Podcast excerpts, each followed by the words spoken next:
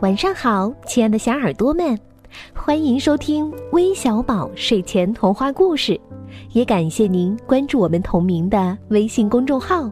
我是珊珊姐姐。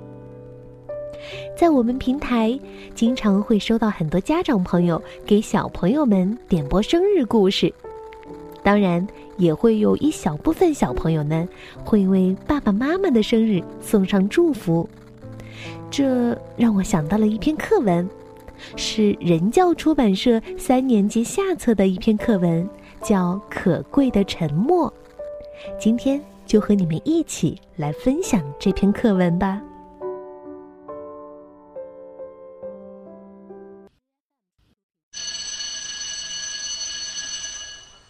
铃声响了，开始上课。我问同学们。爸爸妈妈知道你的生日在哪一天吗？知道，知道。孩子们异口同声的回答。生日那天，爸爸妈妈向你们祝贺吗？嗯，当然祝贺了，祝贺的。又是一片肯定的回答声。那知道的、祝贺的，请举手。他们骄傲的举起了手。有的还神气十足的左顾右盼，把手举高，老师要点数了。我提高了声音。啊，这么多呀！我的情绪迅速的传染给了他们，他们随着我一起点起数来。十五、十六、十七，越点越多，越点越兴奋。声音越来越响，前排的孩子都回过头往后看。几个男孩子索性站了起来，我也不阻止他们。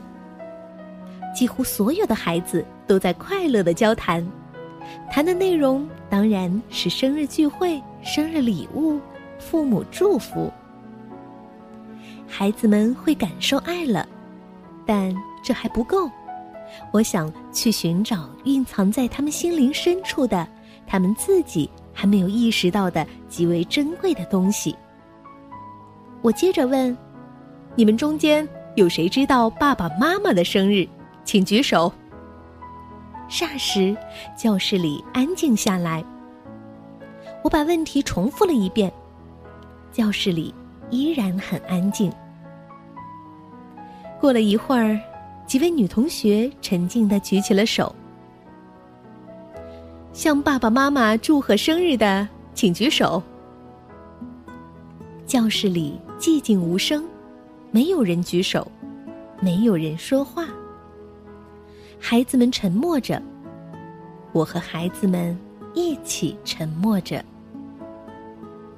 沉默了足足一分钟。我悄悄地瞥了一下这些可爱的孩子们，他们的可爱恰恰在那满脸的犯了错误的神色之中。我的语气缓和下来，轻轻地问：“怎么才能知道爸爸的生日呢？”像获得赦免一样，那一道道躲闪的目光又从四面八方慢慢的回来了。先是一两声，继而就是七嘴八舌了。问爸爸，不，问外婆。嗯，自己查爸爸妈妈的身份证。教室里又热闹起来，只是与沉默前的热闹已经不一样了。结束这堂课时，我给孩子们提了个建议：为了给父母一份特别的惊喜。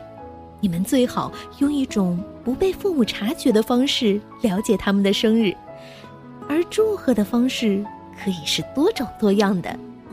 但记住一点，只要你表达了自己的爱，再执着的礼物，他们也会觉得珍贵无比的。不久，学校开家长会，那些爸爸妈妈不约而同的说道：“哎呀。”我那小家伙真懂事了呢。啊，他祝我生日快乐。他送了我礼物。给我写信，叫我不要烦恼。他会体贴人啦！啊，我真快活！这一片沉默，给了我多大的享受啊！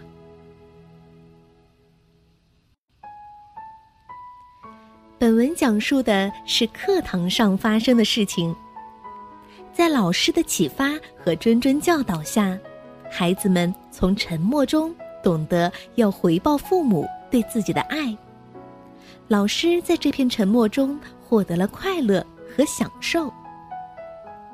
在生活中，我们应该爱父母，体谅父母的辛苦，不仅要自己的事自己做，还应该帮助爸爸妈妈分担一些事情。像课文中所说的，只要你表达了自己的爱，再执着的礼物，他们也会觉得珍贵无比的。在他们的生日之时，或者母亲节、父亲节之日，送上一句问候语。做张贺卡，写封信，表一表心意，对于他们来讲，就是一种多么大的快乐与幸福呀！除了父母，我们还应该爱身边所有的人，懂得关心他们，帮助他们，懂得给予比得到更快乐。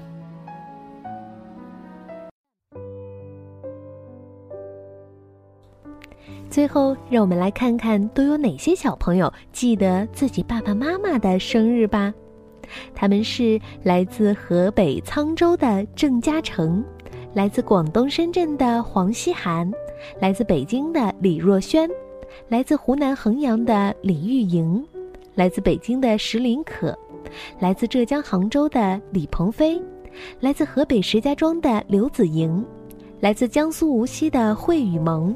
来自内蒙古自治区的林瑶，还有来自上海的许诺，相信爸爸妈妈收到你们的生日祝福一定会很开心的，也希望更多小朋友能够记住爸爸妈妈的生日哦。我们明天再见吧，晚安。